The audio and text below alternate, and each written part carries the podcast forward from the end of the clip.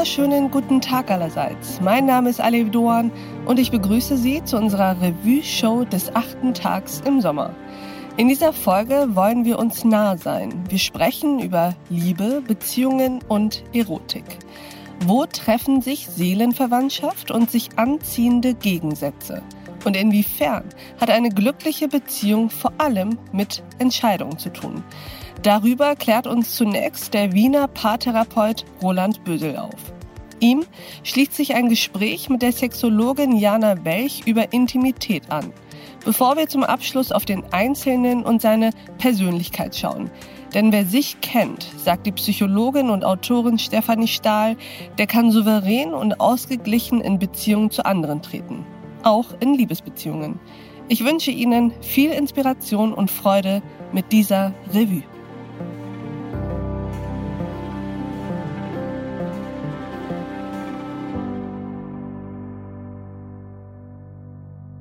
Die Frage ist, wie ich mich am besten vorstelle. Ich bin, ich fange vielleicht so an, ich bin seit 44 Jahren in einer Beziehung und werde seit 44 Jahren von meiner Frau trainiert und ich glaube, ich trainiere sie auch. Das ist vielleicht das wesentlichste Teil meines Lebens. Aber wenn Sie ganz klassisch beginnen wollen, ich lebe in Wien, äh, bin Paartherapeut, Psychotherapeut, habe hier eine psychotherapeutische Praxis und meine Bestimmung war aber eine ganz andere. Ich sollte nämlich eigentlich den elterlichen Betrieb übernehmen. Und meine Frau war die erste und darum verstehen Sie wahrscheinlich auch, warum ich jetzt sage, dass meine Frau so wichtig ist für mein Leben. Meine Frau war die erste, die mich gefragt hat, ob ich diesen Betrieb überhaupt übernehmen will. Das heißt, sie war der erste Mensch, der mich wirklich gesehen hat.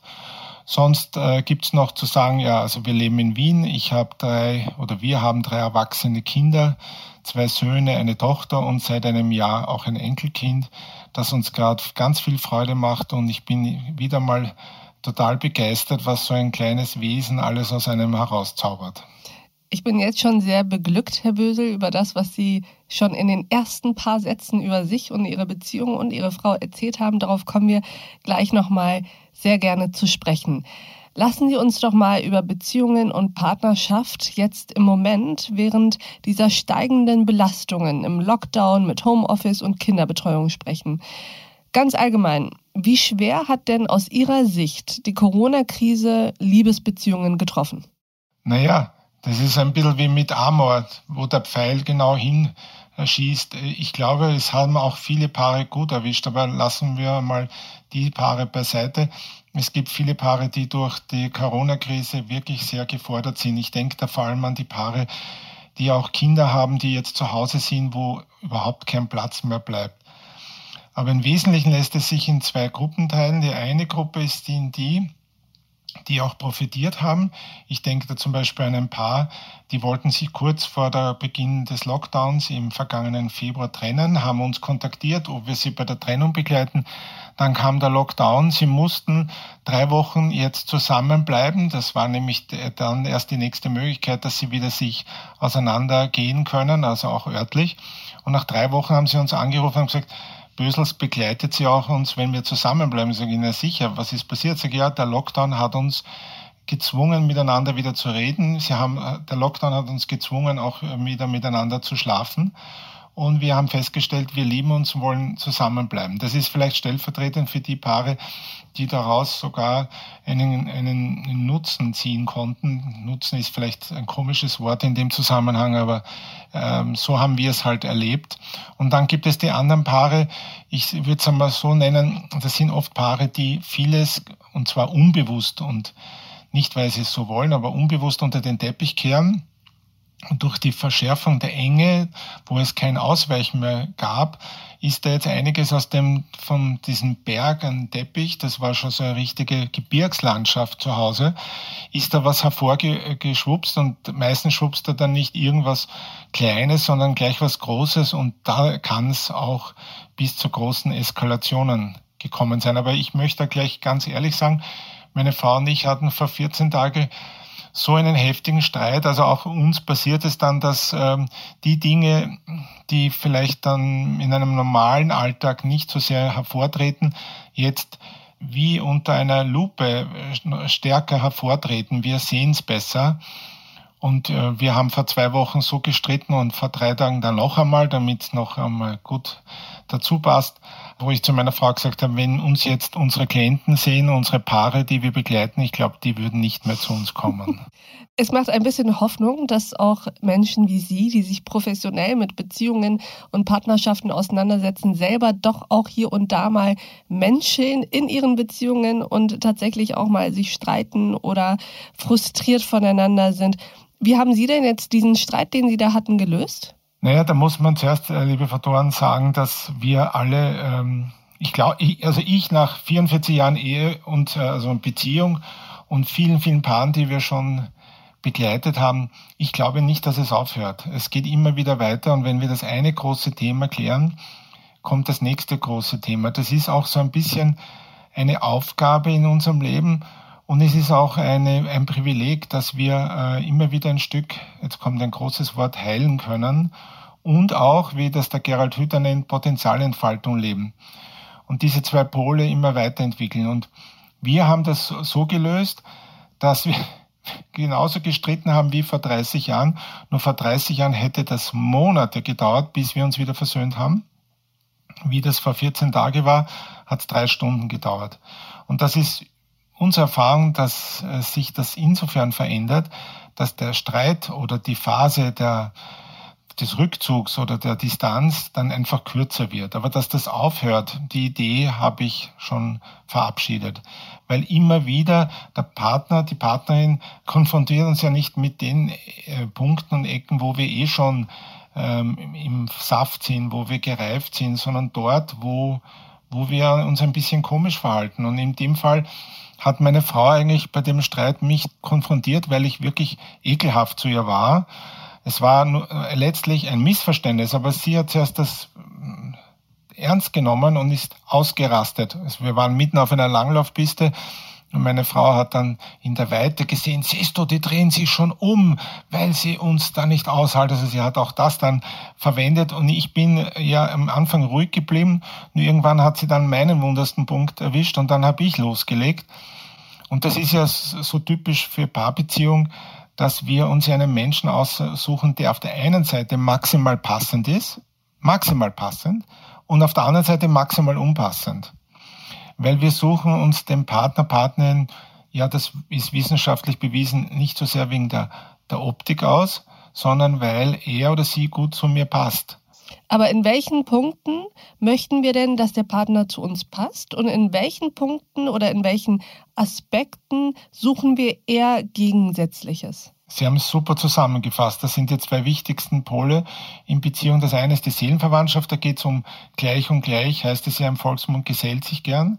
Und dann geht es um die Gegensätze, Gegensätze ziehen sich an. Und die Gegensätze sind oft so das Feuer in der Beziehung, das Abenteuer, die Differenzierung, wie es in der Fachsprache heißt, also wo es auch um Sexualität geht. Und bei der Seelenverwandtschaft geht es oft um Sicherheit, ähnliche Lebensthemen.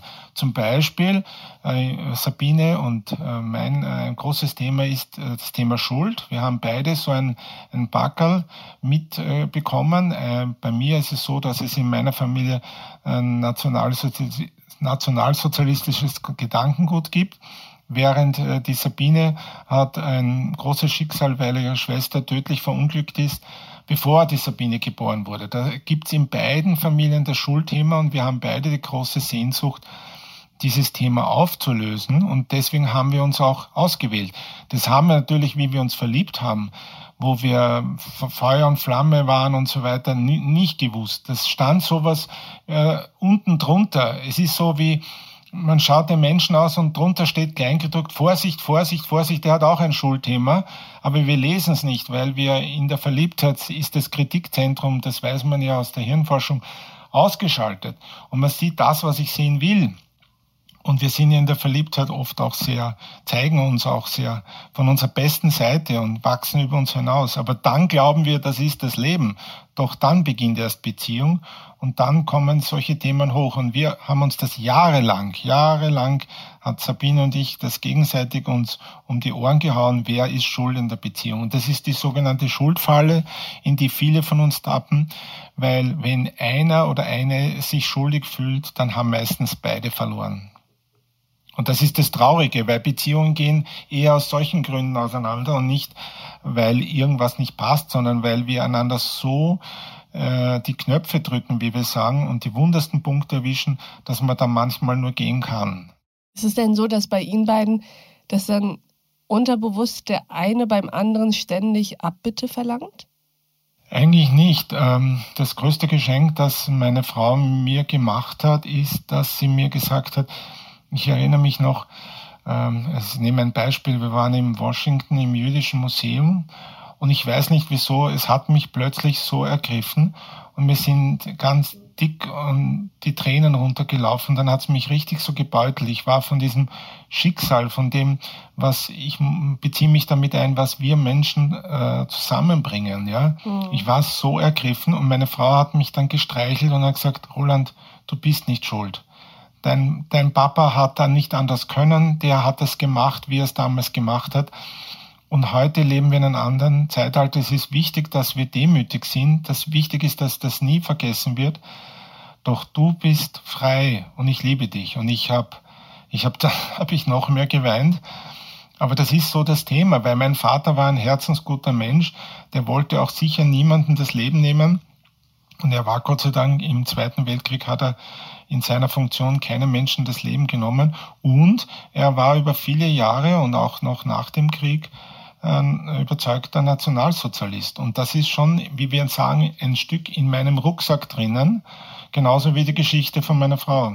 Lassen Sie uns mal auf die Beziehungen schauen, die gerade Probleme haben. Die, in denen alles super läuft, naja, die sind entweder jetzt aus unserer journalistischer Sicht entweder langweilig oder die wissen noch gar nicht, dass es doch nicht so rund läuft. Kommen wir also auf die, die gerade Probleme haben. Was soll man tun, wenn man jetzt in dieser Corona-Phase seinen Partner nicht mehr sehen kann? Wenn man die Nase voll davon hat, dass er von morgens bis abends ebenso im Homeoffice ist, wie man selbst vielleicht, dass man ihn morgens sieht beim Kaffee und mittags und alles findet nur noch gemeinsam statt und man, man erträgt es nicht mehr. Es gibt letztlich einmal ganz einfach zusammengefasst zwei Möglichkeiten. Die eine ist, ich kann mir überlegen, warum mich das so frustriert was hat das mit mir und mit meinem Leben zu tun? Die andere ist reden, reden, reden, reden und sagen, wir müssen reden, ich will mit dir reden. Und wenn der andere sagt, nein, nicht jetzt und so weiter. Äh, äh, Beziehung ist Kommunikation. Und die kann natürlich auf unterschiedliche Art passieren. Man kann reden, man kann aber auch Körperlichkeit äh, als eine Form der Verbindung sehen. Nur wenn ich lange nicht rede, wird vielleicht die, die, Körperlichkeit auch nicht funktionieren. Wichtig ist das Eingeständnis, wir haben ein Thema miteinander. Und wie wir das dann angehen oder wie das jeder angeht oder jede, ist eine Frage, die auch ein bisschen mit dem Naturell zusammenhängt. Der andere wartet vielleicht schon darauf, dass der andere sagt, reden wir endlich. Und dann, wenn er oder sie es sagt, sagt, nein, nicht jetzt. Aber wir sind ja alle ambivalent in Beziehung. Wir wollen Nähe und wir haben auch Angst vor Nähe. Und dann ist wichtig, dass eine oder einer anfängt und sagt, jetzt geht's, jetzt, jetzt müssen wir reden. Und die andere Form ist einfach, sich zu besinnen. Das finde ich so schön. Ein Paar hat gesagt, jetzt im Lockdown, die wirklich eine schwere Krise haben, gesagt, wir haben uns dann überlegt, wie war denn das, als wir uns verliebt haben? Was haben wir da alles gemacht, was wir eigentlich in all den Jahren mit den Kindern und wir sind immer für die Kinder da, Tag und Nacht vergessen haben. Und dann hat er gesagt, na, das können wir doch nicht überlegen, weil im Zeiten des Lockdowns braucht man da gar nicht überlegen, was wir damals gemacht haben. Und dann sind sie auf ganz einfache Dinge gekommen, zum Beispiel, dass sie jede Woche einmal einen Spieleabend gemacht haben. Und oft braucht es keine Paartherapie, oft braucht es eine, eine Veränderung der Verhaltensweise, um was Neues auszuprobieren. Und da ist eine gute Idee zu schauen, wie war das, als wir uns kennengelernt haben. Aber was ist denn, wenn man in dieser Phase jetzt gerade auch tatsächlich merkt, dass man selber zum Beispiel vielleicht viel weniger Nähe braucht und der Partner diese Phase gerade total gut findet, weil er noch mehr Nähe braucht. Ist es ein grundsätzliches Problem, das man nicht mehr gelöst bekommt? Oder gibt es da auch äh, Mittel und Wege, da irgendwie die Mitte zu finden? Naja, ähm, jetzt, ähm, jetzt ein bisschen überspitzt gesagt muss man ja sagen, dass das Ganze, was Sie jetzt beschrieben haben, der eine will Nähe und der andere braucht eher Abstand, das ist in jeder guten Beziehung so. Durch den Lockdown und die Corona-Krise ist das Ganze noch verschärft und verdichtet worden. Und das hat ein bisschen was mit dem Naturell zu tun. Wir nennen das ganz äh, eher scherzhaft Schildkröte und Hagelsturm. Die Schildkröte wird, wenn sie sich im Stress ist, zurückziehen oder, oder erstarrt. Ja? Da geht die mhm. ganze Energie nach innen. Wir nennen das auch in der äh, Fachsprache minimieren. Die Energie wird minimiert, erstarren, unterwerfen, nichts mehr reden. Und der andere, die andere explodiert eher, geht auf Angriff oder auch auf Flucht. Wir nennen das Hagelsturm. Und diese zwei Typen, nämlich der, der Hagelsturm als Maximierer, wo Energie maximiert wird, und die Schildkröte, wo alles minimiert wird, die, die kämpfen dann wie zwei verschreckte Tiere, die da um die Existenz kämpfen. Und da, um auf Ihre Frage zurückzukommen, geht es darum, einmal innezuhalten. Und vielleicht derjenige, der ständig, ich sage jetzt derjenige, weil ich selber so ein Typ bin, dann rausgeht und dann auf Angriff geht, zu sagen, okay, jetzt atme ich einmal dreimal durch und lass ihm oder ihr ein bisschen Luft oder in dem Fall bei uns, meiner Frau. Und meine Frau, die, was man ja eher untypisch ist, als Frau äh, eine Schildkröte ist, ähm, die, dann so überlegt, jetzt komme ich wieder raus. Es ist ja immer Frage von Dynamiken und Kommunikation und sich auch bewusst zu sein. Da gibt es kein Patentrezept. Wenn es es geben würde und ich wüsste es, wäre ich wahrscheinlich Milliardär. Das Einzige, was es gibt, ist immer wieder sich mit sich selbst und mit dem Vis-à-vis -vis auseinanderzusetzen. Und drüber steht für mich die Vergebungsfrage und die ist nicht groß gewählt, sondern sie ist einfach so, mir selbst auch zu vergeben, dass ich diesen Menschen ausgesucht habe, der mich jetzt so frustriert. In der Falle sitzen wir oft, dass wir sagen, ich will dich nicht mehr. In Wirklichkeit haben wir aber seinerzeit einmal mitentschieden, außer man ist kürzer sechs Monate zusammen, dann kann man das ein bisschen anders sehen. Aber sonst würde ich schon sagen, ich bin ja mitbeteiligt gewesen. Wir leben ja nicht im 18. Äh, Jahrhundert, wo vielleicht die Beziehungen von anderen bestimmt wurden. Da muss ich direkt einhaken. Sie haben gesagt, ich habe ja mitentschieden. Ist das nicht im Endeffekt der große Aspekt, um den sich alles dreht, dass man im Endeffekt ja eine Entscheidung treffen muss. Will ich diese Beziehung trotz und mit allem oder will ich sie nicht? Und solange man diese Entscheidung nicht trifft, ist jeder Streit zu viel und jede Nähe zu viel und jede Distanz zu viel. Aber wenn man diese Entscheidung einmal getroffen hat, dann sind diese Dinge ja alles nur noch Herausforderungen, die man irgendwie zu bewältigen hat. Ja, Dorn, wunderbar, wie Sie das zusammengefasst haben. Ich leide manchmal so drunter. Es gibt so viele Menschen und wahrscheinlich gehöre ich letztlich auch dazu, die irgendwas verzapfen und dann sich am, am, nächsten Tag nicht einmal mehr sagen können, das tut mir leid. Also es geht um das Verhalten auch zu reflektieren und dann auch zu sagen, will ich so leben oder will ich nicht so leben? Und eigentlich diese Frage muss ich mir jeden Tag stellen. Nur, ein nur baue ich da jetzt ein. Ich mag das Wort nur nicht so gern, aber ich muss bei mir selbst beginnen. Und ich stehe manchmal in der Früh auf und sehe da einen Typen ganz verschlafen in den Spiegel hinkommend und denke mir, pff, wer ist der Typ da drinnen? Und merke, dass ich keine Selbstliebe habe, dass ich reinschaue wie zehn Tage Regenwetter und dann muss ich mich fragen, na hallo, äh, meine Frau, die hat eigentlich ähm, da einen Mann, der nicht wirklich ansprechend ist. Also die muss bei mir beginnen. Was nicht heißt, wenn ich auf der Straße gehe und bei uns in Wien über die Kärntnerstraße gehe und mich rennt jemand nieder, dass ich sage, tut mir leid. Nein, in dem Fall muss sich dieser Mensch ändern und dass der sagt, es tut ihm leid, dass er mich halb umrennt. Und diese Balance zu finden an Selbstverantwortung und gleichzeitig den anderen zu konfrontieren, um die geht's. Und die nimmt uns niemand weg. Man kann natürlich auch sagen, zwei Möglichkeiten. Ist so, er ist so, er ändert sich nicht, wir haben keine Sexualität, wir reden nicht, ist halt so. Andere Möglichkeit ist, wir müssen uns trennen. Und dazwischen gibt es aber den, der Punkt, wo man äh, redet, indem man kommuniziert und so weiter.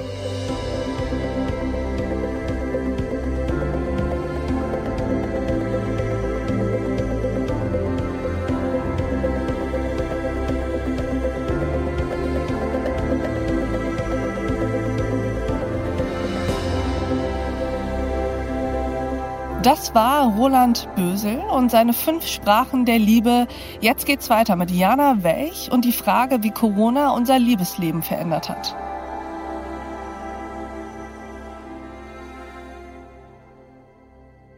Mein Name ist Jana Welch und ich arbeite als Sexologin in eigener Praxis in Hamburg und natürlich gerade jetzt zu Corona-Zeiten auch per Zoom, online. Und was ganz schön ist, ich war früher Journalistin und ich arbeite heute auch noch als Moderatorin, Expertin und als Autorin. Vielleicht ganz interessant für die Zuhörer, ich werde ja oft gefragt, wie wird man denn Sexologin? Und die meisten sind dann immer unglaublich überrascht, wenn sie hören, oh ja, das kann man tatsächlich studieren an einer deutschen Hochschule. Und das habe ich getan. Ich habe einen Master in Sexologie und bin auch systemische Sexualberaterin.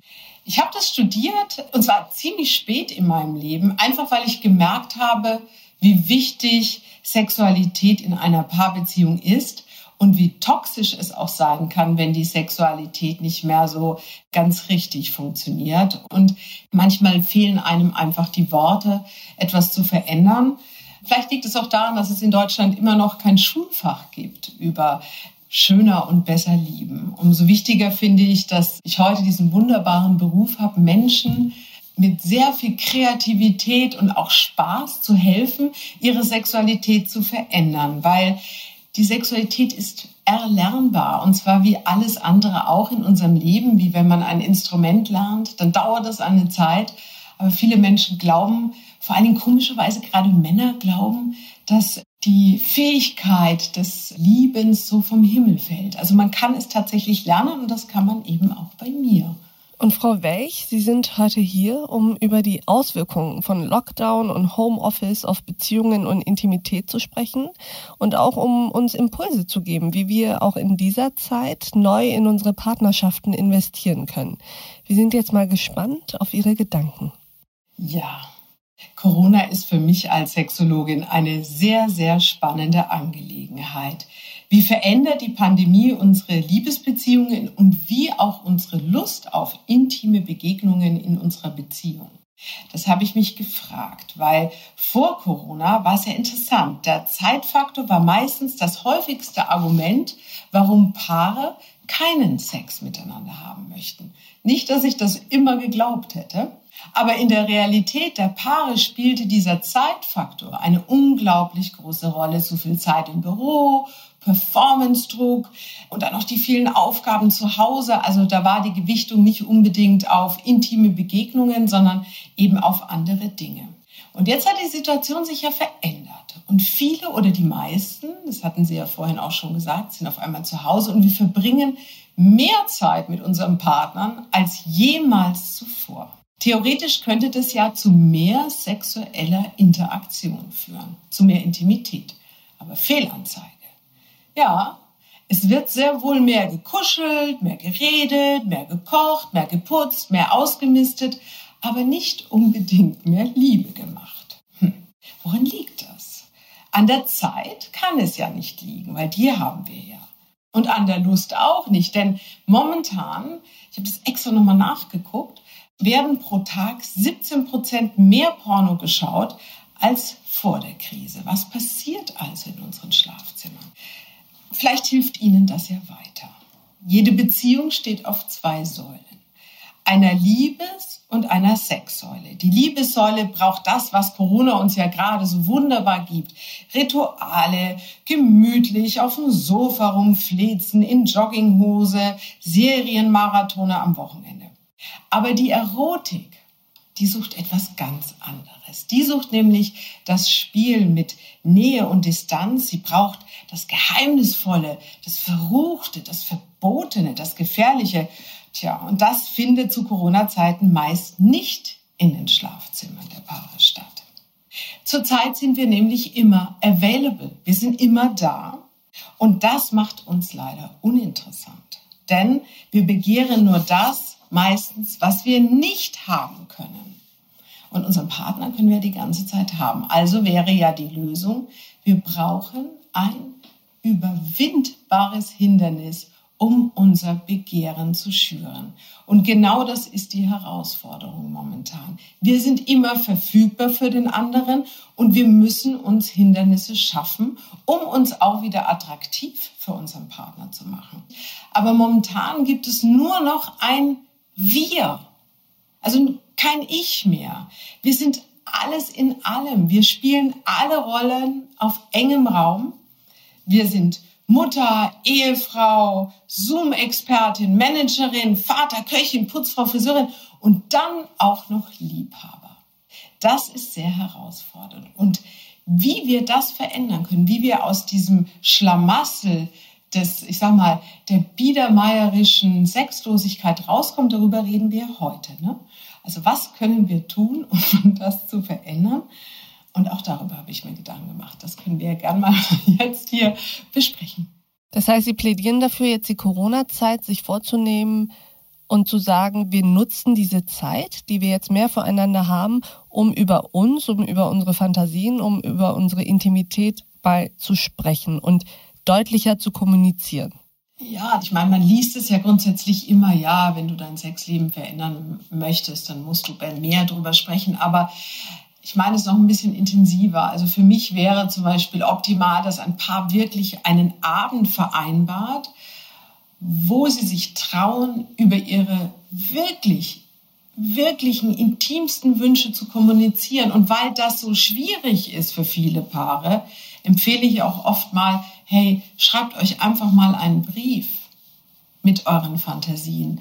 Zeigt euch verwundbar, macht euch interessant für euren Partner, indem ihr raus aus diesem Wir geht. Weil in dem Moment, wo ich für meine Wünsche, für meine Fantasien, für meine Gelüste einstehe, indem ich mich wirklich traue zu sagen, ja, ich habe Lust, dass du mich mal an die Wand drückst. Ich spreche jetzt aus Frauensicht, vielleicht auch aus Männersicht. Also, ja, ich, ich wünsche mir einen intrusiven Partner und du traust dich nie weil du bist so heterozentriert. Du bist jemand, der immer nur schaut, wie es mir geht. Und das erlebe ich ganz oft bei Paaren, dass einer immer guckt, dass nur der andere Lust hat.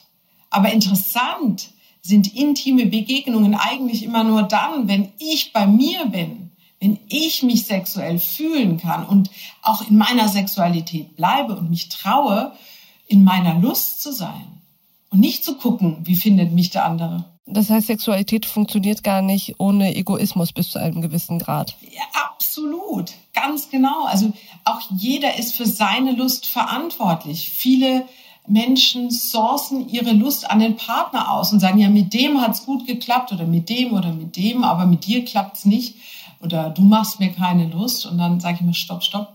Wir sind alle, wie in allen anderen Dingen auch im Leben, wir sind für unsere eigene Lust verantwortlich. Auch zum Beispiel, ob wir in der Lage sind, zum Höhepunkt zu kommen. Das liegt einfach nur darin, bin ich in der Lage, mein Instrument schon gut zu spielen? Weiß ich denn überhaupt, was ich möchte? Weiß ich denn überhaupt, wie ich mich berührt haben möchte? Und kann ich es kommunizieren? Das ist wirklich die große Herausforderung.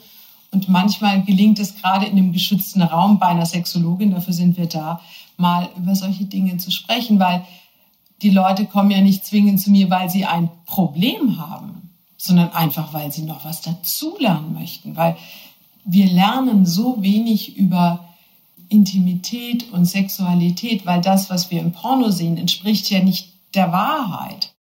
Kommen wir mal zur aktuellen Situation, kommen wir zu Corona. Was hat denn jetzt eigentlich diese Lockdown-Zeit, diese Quarantänezeit mit unserer Intimität gemacht? Das hatten Sie ja eben schon angesprochen. Eigentlich müsste ja jetzt mehr Zeit denn je für Sexualität da sein. Wie wurde das genutzt? Welche Herausforderungen haben wir jetzt in den Beziehungen? Also ich äh, sehe in meiner Praxis und auch in meinen Online-Gesprächen eigentlich zwei Arten von Paaren. Die einen Paare, die schon vor dem Lockdown eine, ich sag mal, sehr lebendige Sexualität gelebt haben, für die ist diese Zeit eigentlich okay. Mhm. Also die fangen an, neue Dinge auszuprobieren, die trauen sich miteinander zu sprechen, die erforschen sich mehr.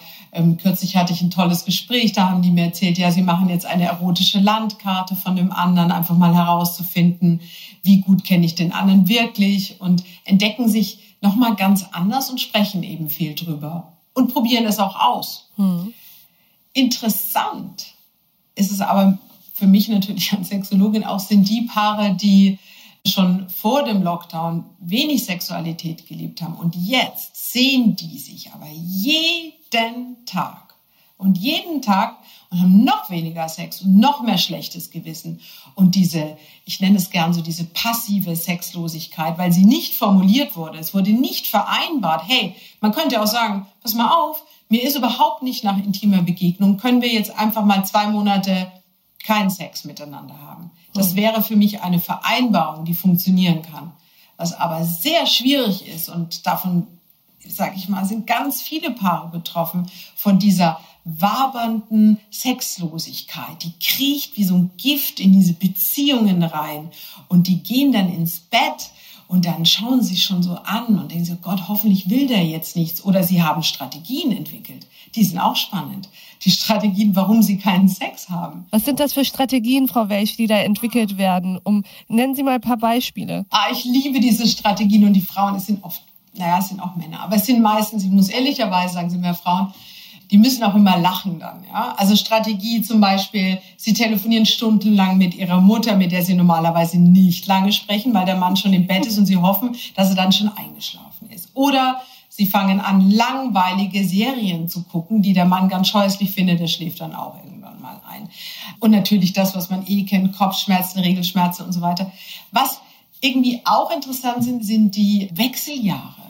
Ach, das ist so interessant, weil wir Frauen können durchaus auch in den Wechseljahren wunderbare sexuelle Begegnungen haben.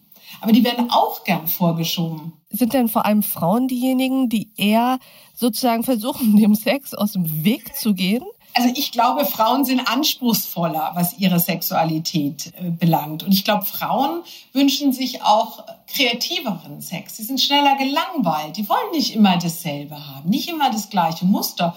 Und anstatt zu sagen, pass mal auf, so wie wir Liebe machen, langweilt mich das, ich möchte das anders haben, dann sagen die nichts. Also, also lieber keinen Sex als schlechten genau, Sex. Ein bisschen wie Christian Lindner und Regierungsarbeit. Oder, ja, sie trauen sich nicht zu sagen, pass mal auf, so wie du mich seit 25 Jahren an meinen Brüsten anfasst, das gefällt mir nicht. Ich möchte das nicht. Kannst du mich bitte so und so anfassen? Also das Wichtige ist ja, nicht nur Nein zu sagen. Don't get me wrong, weil wenn man nur Nein sagt, dann gibt man seinem Partner keine Möglichkeit. Sondern mir geht es wirklich darum, zu sagen, nein, so möchte ich nicht angefasst werden, aber ich möchte so und so angefasst werden. Und wir kommen in so eine ganz blöde Negativspirale. Der eine möchte keinen Sex, er sagt aber nicht, dass er keinen Sex möchte. Der andere wartet immer wie so ein Hündchen, ja, vielleicht darf ich heute mal ran. Und so geht das weiter und weiter. Und da möchte ich eben, der, meine Vision wäre, dass, dass wir diese Spirale endlich mal aufbrechen. Ich sehe da zwei Dimensionen. Ich sehe da zum einen das Plädoyer nach ein bisschen mehr Selbstermächtigung, also dass die Frau sozusagen ihre Sexualität auch selbst in die Hand nimmt und sich dafür auch ein Stück weit in Schusslinie begibt und sagt, ich will es gern so und so. Das wiederum ist dann vermutlich auch mit Scham behaftet. Auf der anderen Seite ist es natürlich auch sehr viel Überwindung, die es kostet, nach 25 Jahren zu sagen, du übrigens, das, was du in dem vergangenen Vierteljahrhundert gemacht hast, gefällt mir eigentlich gar nicht. Ab jetzt ja, bitte anders. Ja. Also was für einen genau Raum muss man sich da in der Partnerschaft geben, um genau solche Dinge zu besprechen. Ohne dass es zu klinisch wird, ohne dass es unangenehm wird und ohne auch, dass man sich selbst so verletzbar macht. Hm. Also ich sag mal so, wissen Sie, in einer funktionierenden Beziehung müssen wir uns verletzbar machen. Nur dann bleibt sie spannend. Wenn wir uns nicht trauen, über die Dinge zu sprechen, die uns wirklich am Herzen liegen, die wir vielleicht nur einem Tagebuch anvertrauen würden, dann bleibt die Beziehung immer nur so an der Oberfläche. Und das ist die Herausforderung. Also wirklich ans Eingemachte zu gehen. Und dafür ist diese Corona-Zeit eigentlich super. Wir haben Zeit. Wir könnten es tun. Und was Sie gesagt haben, macht total Sinn. Es ist ein sehr, sehr, sehr schambehaftetes Thema, gerade was ich sag mal, die, die Annektierung des eigenen Genitals anbelangt. Also wie gut bin ich denn mit mir in meiner, ich sage jetzt mal, Weiblichkeit, in meiner Männlichkeit? Wie stolz kann ich mich als Frau in meiner Nacktheit präsentieren? Bin ich denn überhaupt in der Lage, mich nackt zu zeigen? Weiß ich denn überhaupt, wie mein Genital wirklich funktioniert? Kenne ich mich aus. Es ist so viel Unwissenheit und es ist an der Zeit, dass wir wirklich aufwachen und sagen, hey, ich habe hier Wissenslücken. Ich weiß das einfach nicht. Mein Sexleben hat kein Update bekommen seit den letzten zehn Jahren und jedes Handy braucht ein Update. Aber die Menschen glauben, das Sexleben braucht kein Update. Und das wünsche ich mir so sehr, dass wir anfangen, schamfrei, kreativ, freudig erregt über Sexualität zu sprechen und es nicht so als wie so ein Dämon zu sehen, der über uns kommt in der Nacht und den man halt machen muss, damit die Beziehung vermeintlich in Ordnung ist. Weil es geht ja um eine schöne, lustvolle Begegnung.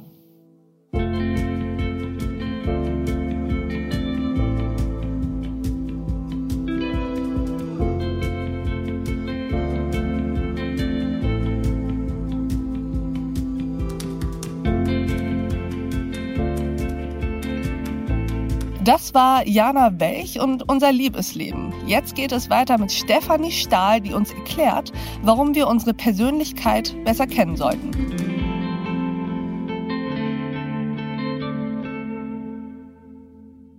Mein Name ist Stefanie Stahl, ich bin Psychotherapeutin und Buchautorin mehrerer Bücher. Ich denke, mein bekanntestes ist Das Kind, die muss Heimat finden. Und ich arbeite als Psychotherapeutin. Früher habe ich auch lange Zeit psychologische Gutachten für das äh, Gericht erstellt. Heute arbeite ich nur noch als Psychotherapeutin, Autorin und Seminarleiterin und mache auch viele Podcasts. Und bei uns sind Sie heute, um über Persönlichkeitstypen zu sprechen. Aber bevor wir dazu kommen, möchte ich Ihnen sagen, dass Sie tatsächlich einen der schönsten Buchtitel der vergangenen Jahre haben. Das Kind in mir muss Heimat finden, finde ich richtig schön. Das wollte ich Ihnen nochmal sagen. Oh, danke schön. Aber jetzt sprechen wir über Persönlichkeitstypen. Erzählen Sie mal, warum ist es eine gute Idee, sich und seine Persönlichkeit besser zu kennen? Das ist auf jeden Fall eine gute Idee, weil je besser ich mich kenne, desto weniger laufe ich Gefahr, meine inneren Vorgänge auf die Welt da draußen zu projizieren. Projektion heißt ja immer, dass etwas, was eigentlich zu mir gehört, ich sage mal zum Beispiel ein Gefühl von Unterlegenheit, ich das dem anderen unterstelle, beziehungsweise in den anderen in dem Fall eine gewisse Überlegenheit projiziere. Und je selbstreflektierter ich bin, desto besser kann ich unterscheiden, was gehört eigentlich zu mir in einer Beziehung und welches Thema gehört zu dem anderen. Außerdem hilft es eben auch sehr, sich besser zu kennen, dass man genauer über sich Bescheid weiß. Wo sind eigentlich meine Stärken? Wie ticke ich überhaupt? Also wie bin ich eigentlich sozusagen psychologisch aufgestellt? Ich meine, man kann das mit dem Körper vergleichen. Je mehr Wissen man darüber hat, wie der Körper funktioniert, desto besser kann man ihn einschätzen und desto besser kann man mit ihm umgehen und desto besser kann man eben auch Prävention betreiben. Und dasselbe geht halt für die Psyche. Und für die Psyche gilt aber mehr als für den Körper, dass ich, wenn ich jetzt mich selbst wenig kenne und selbst wenig reflektiert bin, mich damit nicht nur eventuell selbst belaste und mir im Weg stehe, sondern auch die Umwelt belaste und andere Menschen belaste. Denn man sagt immer so, der selbstreflektierte Mensch ist weise und der weise Mensch verhält sich eben auch oft im Sinne der Gemeinschaft und im Sinne der Umwelt richtig. Das heißt ja eigentlich, wenn ich Sie richtig verstehe, sich selbst richtig zu kennen, ist nicht nur ein Selbstzweck, sondern erstens hilft es dabei, auch den anderen zu verstehen, weil ich nur dann weiß, was projiziere ich jetzt gerade in ihn hinein, was hängt von mir ab und was ist sozusagen wirklich das, was er sendet. Und es führt dazu, dass wir zum Teil ja auch bessere Menschen werden. Genau, und darum geht es mir eigentlich auch in all meinen Büchern. Ich habe immer diesen doppelten Ansatz. Einerseits den Menschen dabei zu helfen, sich besser zu verstehen und indem sie sich besser verstehen, auch die Probleme zu lösen, die sie belasten. Aber indem sie das tun, indem sie selbst zufriedener werden und auch mehr von sich selbst verstehen, werden sie automatisch auch zu besseren Menschen, weil sie dann einfach reflektierter eben auch handeln. Und letztlich sind ja alle Probleme, die wir haben, auch Beziehungsprobleme. Und je komplizierter ein Mensch in sich ist, desto komplizierter verhält er sich auch mit anderen. Und der Weg daraus ist halt immer die Selbstreflexion. Wissen Sie, was ich mich gefragt habe? Ob man diese Selbstreflexion und die Auseinandersetzung mit der eigenen Persönlichkeit auch übertreiben kann. Manchmal denke ich auch, ist so eine gesunde Distanz zum eigenen Bewusstsein nicht auch irgendwie ganz nett? Ja, Distanz wäre ja schon selbstreflektiert. Also die Selbstreflexion im Wesen ist ja eigentlich, dass man in die Beobachterposition geht und mal so ein mhm. bisschen auf sich von draußen drauf gucken kann. Dass man mhm mal so schaut, was veranstalte ich da eigentlich. Und das können ja nur wir Menschen, Tiere können das nicht. Mhm. Und das ist ja schon das Wesen der Selbstreflexion. Ich glaube, was Sie eher meinen, und das wird manchmal so in einen Topf geworfen, ist so sinnloses Grübeln. Mhm. Ne, also, dass man sich einfach viel zu viel Gedanken macht, und zwar vor allen Dingen Gedanken um seine eigene Performance, um seine eigene Selbstdarstellung, oder dass man sich zergrübelt, ohne dass man wirklich zu guten Ergebnissen kommt. Wenn man aber an sich ziemlich reflektiert ist und was oft damit einhergeht, dass man auch sein Selbstwertgefühl bereinigt hat, wenn man nicht ein gutes Selbstwertgefühl schon von Haus aus mitbekommen hat, dann kann man immer mehr in den Zustand der Selbstvergessenheit geraten. Das heißt, ist es nicht mehr so nötig, ständig über sich nachzudenken oder sich zu beobachten. Denn gerade dieses eigene Beobachten passiert ja auch öfter mal aus dem Gefühl der Unsicherheit heraus, dass man mhm. schon wieder versucht, die Wirkung zu taxieren, die man auf andere Menschen hat. Mhm. Aber je mehr man in sich ruht und desto reflektierter und selbstsicherer man ist, desto besser kann man dann auch wieder in diesen angenehmen Zustand oder auch heilsamen Zustand der Selbstvergessenheit antreten. Das heißt, dass man sich in dem mhm. Moment tatsächlich auf sein Gegenüber konzentriert oder auf die Aufgabe, die man gerade macht, mhm. also sich mehr dann wieder aufs Außen konzentriert. Selbstvergessenheit klingt nach einem sehr schönen Ort. Würden Sie denn sagen, äh, Frau Stahl, dass es angesichts einer immer komplexer werdenden Welt und auch angesichts neuer Arbeits-, Lebens- und ja auch Beziehungsformen immer wichtiger wird, sich selbst und seine Stärken und Schwächen zu kennen? Nö, ich finde das schon immer wichtig. Mhm. Also ich denke halt, dass diese Selbstreflexion und psychologische Themen ewig lange unterschätzt wurden. Mhm. Und ähm, allmählich rücken sie mehr in die Mitte der Gesellschaft. Das ist auch gut so. Denn ich sage immer, alles Elend in dieser Welt entsteht aus dem Mangel an Selbstreflexion. Mhm. Und deswegen sage ich immer, diese Selbstreflexion ist eben nicht nur eine private Angelegenheit, sondern eben auch eine politische Notwendigkeit. Denn wenn jeder Mensch auf der Welt selbst reflektiert wäre, dann hätten wir eine viel bessere Welt. Hm, das glaube ich gerne und das würde ich, glaube ich, auch so unterstreichen wollen. Kommen wir mal zu den Persönlichkeitstypen. Es sind ja 16, von denen die Psychologie spricht und auch in der Forschung erzählt. Können Sie so die zwei gegensätzlichsten Persönlichkeitstypen skizzieren? Was unterscheidet die voneinander? Ja, das Modell der 16 Persönlichkeitstypen ist weit verbreitet in der Psychologie und von manchen auch ein bisschen umstritten. Mhm. Ich persönlich arbeite jetzt allerdings seit über 30 Jahren damit und bin wirklich von dem praktischen Ansatz, von der Durchschlagkraft, aber auch von seiner Intelligenz überzeugt, weil mhm. ich bin der festen Überzeugung, dass dieses Konzept absolut stimmig ist. Und hinter den Persönlichkeitstypen stehen ja, glaube ich, vier Dimensionen. Erzählen Sie uns mal, was ist da der Zusammenhang? Genau. Eine psychologische Dimension ist so wie eine Dimension in der Physik, zum Beispiel Temperatur. Es gibt minus 50 Grad bis plus 50 Grad und dazwischen gibt es viele Abstufungen. Mhm. Und so kann man sich auch eine psychologische Dimension vorstellen. Die sicherlich bekannteste Dimension in diesem Konzept ist die der Introversion beziehungsweise Extroversion. Also mhm. introvertierte und extrovertierte Menschen, und das ist eben angeboren, und davon geht überhaupt dieses ganze Persönlichkeitstypenkonzept aus, dass wir hier von angeborenen Eigenschaften reden. Es gibt eben sehr extrovertierte Menschen, aber auch nur leicht extrovertierte. Entsprechend gibt es stark introvertierte oder nur leicht introvertierte und manche, die sich auch ziemlich in der Mitte befinden. Aber, und das ist jetzt eben das Entscheidende, mit diesen Persönlichkeitsdimensionen der Extro- oder Introversion, da hängen ganz, ganz viele Eigenschaften dran. Zum Beispiel die Extrovertierten sind risikobereiter. Sie können reden und denken gleichzeitig.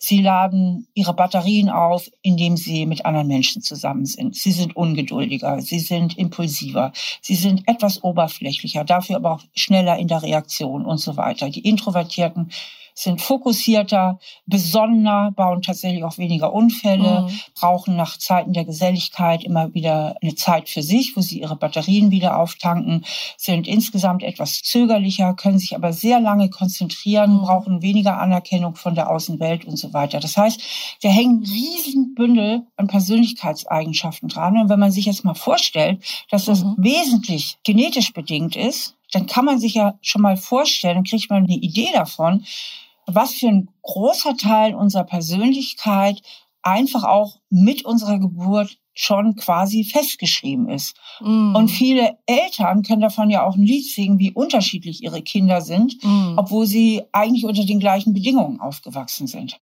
In der psychologischen Typenlehre gehen wir halt von noch drei weiteren Dimensionen aus. Also Exo- und Introversion ist die erste. Dann gibt's aber noch die Dimension, ob wir eher abstrakte oder eher konkrete Typen sind. Die Abstrakten denken gerne in großen Konzepten, die gucken viel in die Zukunft, die versuchen immer die Zusammenhänge zwischen den Dingen zu verstehen, sind eher so die Theoretiker. Die Konkreten sind eher die Pragmatiker, die im Hier und Jetzt verhaftet sind, mit einer unheimlich guten Detailwahrnehmung, mit einer hohen praktischen Intelligenz, Dinge auch zu handeln, zu verstehen, auch zu entwerfen und mit einem hervorragenden Faktengedächtnis auch. Ja, weil sie einfach diese sehr, sehr gute Wahrnehmung da draußen von der Realität haben. Die Abstrakten, mhm. die nehmen eher ungenau wahr. Man sagt immer, die Abstrakten sehen den ganzen Wald und die Konkreten sehen die einzelnen Bäume. Das wäre die zweite Dimension. Die dritte wäre, ob man eher Fühl- oder eher Denkentscheider ist. Mhm. Die Fühlentscheider sind diese warmherzigen, zugewandten Typen, die immer schnell versuchen, eine persönliche Basis mhm. zu finden, die auch nach Kompromissen gucken und die sich immer auch überlegen, wenn ich jetzt dies oder jenes tue, welche Auswirkungen hat das eigentlich auf andere Menschen, also auf mein Umfeld. Und die Denkentscheider, die haben immer so eine sachliche Distanz, so eine kritische Distanz. Die sehen auch sehr schnell mhm. irgendwo den Fehler. Die Denkentscheider, wenn die einem anderen Menschen begegnen, gucken eher danach, was unterscheidet uns, während die Fühlentscheider eher gucken, was haben wir gemeinsam. Also die Denkentscheider sind diese etwas nüchterneren, sachlicheren Typen, die im Zweifelsfall auch eher der Sachentscheidung den Vorzug geben, auch wenn die vielleicht für ihr Umfeld erstmal nicht so gut ist. Die vierte Dimension bezeichnet sozusagen unseren Way of Life. Da geht es darum, bin ich eher der organisierte oder eher der lockere Typ. Mhm. Die Organisierten haben sehr gutes Zeitmanagement, die lieben auch Erledigungslisten, deren Umgebung ist auch meistens aufgeräumt, die lieben es, wenn alles ordentlich ist und alles an seinem Platz steht und die sind sehr gut strukturiert, auch wenn sie Dinge abarbeiten. Und die lockeren Typen, die wie der Name schon sagt, die nehmen es ein bisschen lockerer mit der Zeit, kommen auch gern mal zu spät, mhm. sind dafür aber kreativer und flexibler. Und gerade weil sie nicht immer so mhm. strukturiert sind, können sie halt auch spontaner und flexibler oft agieren. Und das ist eben deren Stärke. Mhm. Und Frau Stahl, sind jetzt alle diese vier Dimensionen angeboren? Davon geht man in der Typenlehre aus. Und wie kommen jetzt die 16 Typen zustande? Ähm, man geht davon aus, dass jeder Typ auf jeder der vier Dimensionen zu der einen oder anderen Ausprägung neigt. Also ich mache das mal an meinem Beispiel klar, damit es dann mhm. ist das mhm. vielleicht anschaulich. Ich bin zum Beispiel extravertiert. Mhm. Ich bin Fühlentscheiderin. Mhm. Ich bin abstrakt. Mhm. Und ich bin organisiert. Mhm. Jeder Mensch ist auf diesen vier Dimensionen so einzuschätzen und dadurch ergeben sich vier mal vier Kombinationsmöglichkeiten und dadurch entstehen halt diese 16 Persönlichkeitstypen. Verstehe. Welcher Persönlichkeitstyp sind Sie eigentlich? Von meinem Wording her, ich, ich habe denen ja in meinen Büchern nochmal so eigene Namen gegeben, okay. bin ich eine Beziehungsministerin. Mhm. Sind alles Ministertitel. Das ist so mit dem Augenzwinkern, um auch nochmal zu sagen, alle sind wichtig für unsere Gesellschaft. Mhm. Also jeder hat absolut seinen Sinn in der Gesellschaft. Deswegen ähm, bin ich auch überzeugt, dass diese vier Dimensionen eben von der Evolution auch so ausgebildet wurden, weil wir mhm. alle brauchen, um als Gesellschaft zu funktionieren. Und durch die Ministertitel ergibt sich sozusagen ein ganzes Kabinett. Und gibt es eigentlich Persönlichkeitstypen, mit denen man es einfacher hat im Leben als mit anderen? Absolut. Und zwar? Absolut. Also es ist einfach so, je ähnlicher man sich ist, desto leichter hat man es miteinander. Okay, also an sich haben es alle Persönlichkeitstypen gleich leicht und gleich schwer im Leben. Ja. Aber innerhalb von Beziehungen ist es immer besser, wenn sich die Typen ähneln, richtig? Sie haben es leichter miteinander, sagen wir mal so. Mhm. Ob es besser mhm. ist, das kann man nochmal ausdifferenzieren. Also wenn ich jetzt zum Beispiel einen Beziehungsminister oder Beziehungsministerin treffe, dann mhm. verstehen wir uns normalerweise auf Anhieb. Und das gilt auch noch für ein paar andere Typen. Und ähm, je unterschiedlicher ein Typ ist, also je weiter weg er von mir ist, also der Typ, der am weitesten von mir weg wäre, wäre der Freiheitsminister oder die Freiheitsministerin, desto unterschiedlicher sind wir. Und das heißt, das funzt dann nicht unbedingt so auf Anhieb. Mhm. Also es kann sein, dass es einfach irgendwie schwierig ist. Mhm. Auf der anderen Seite ergänzen die sich natürlich auch toll, das muss man auch sagen. Also im Arbeitsteam. Mhm ist es gut auch, wenn man unterschiedliche Typen hat, was dem einen nämlich seine Stärke ist, dem anderen seine Schwäche und so können die sich ganz toll miteinander auch ergänzen mhm. und im Team zusammenarbeiten. Aber das geht natürlich umso besser, je mehr man über diese Typen weiß. Also wenn ich jetzt eine Arbeitskollegin habe, die ganz anders tickt als ich, weil die zum Beispiel erbsenzählerisch ist, mhm. pingelig genau, sich immer genau an die Regeln hält, ne? wozu ich ja jetzt als Beziehungsministerin nicht unbedingt neige, dann nervt die mich natürlich erstmal so auf Anhieb. Wenn ich aber weiß, dass das eine Präzisionsministerin ist, ja, dann weiß ich ja, die kann nicht anders, die ist nun mal so drauf. Mhm. Und auch das hat seine Vorteile. Dann kann ich das ganz anders einschätzen und damit auch anders wertschätzen. Mhm. Und diese Wertschätzung und dieses Verständnis schafft natürlich auch wieder Brücken des Verständnisses und der Empathie. Wenn wir jetzt aber sagen, dass all diese vier Dimensionen, also wie man sozusagen gelagert ist in diesen vier Dimensionen, angeboren ist, dann bedeutet das ja eigentlich, dass man seinen Persönlichkeitstyp nicht ändern kann, richtig? den grundlegenden Typ kann man nicht ändern. Also man kann ein bisschen was ausbauen, aber man kann nicht grundsätzlich die Richtung ändern. Würden Sie das auch empfehlen, dass man das gar nicht erst versucht, sozusagen sich selbst etwas anderes anzuerziehen, sondern eher innerhalb seiner Persönlichkeit die Stärken zu stärken und die Schwächen eben versuchen zu minimieren? Es macht wenig Sinn, gegen seinen eigenen Typ anzuarbeiten, weil auch jeder Typ für sich genommen ja gut ist, wie er ist. Mhm. Es gibt gar keine Notwendigkeit. Es gibt keinen Typen, der jetzt besser oder schlechter als der andere ist. Sie sind alle gleichwertig, mhm. das heißt auch alle gleich gut. Und deswegen kann man mit gutem Gefühl zu sich Ja sagen, beziehungsweise so bin ich eben, was natürlich nicht ausschließt, dass man trotzdem an den, den Schwächen die man als dieser Typ hat, trotzdem auch arbeitet. Mhm. Also meine Schwäche ist zum Beispiel als Abstraktwahrnehmerin die konkrete Detailwahrnehmung. Mhm. Langweilt mich alles auch, ist mir alles lästig, kann aber natürlich wirklich zu Fehlern führen, mhm. indem ich Sachen überlese, übersehe, Sachen nicht ins Detail ausarbeite. Aber wie man weiß, steckt ja oft der Teufel im Detail. Mhm. Das ist zum Beispiel eine Schwäche, an der ich wirklich arbeiten kann und darf und muss. Mhm. weil ich sonst gefährdet bin, gewisse Fehler zu machen. Oder ich habe jemanden im Team, bei mir, der genau diese Schwäche ausbügelt. Mhm. Das ist auch noch eine mhm. Möglichkeit. Also jetzt auf den Arbeitskontext bezogen. Ich habe natürlich mir diese Persönlichkeiten angeguckt im Nachhinein, aber vorher habe ich diesen Test tatsächlich mal gemacht.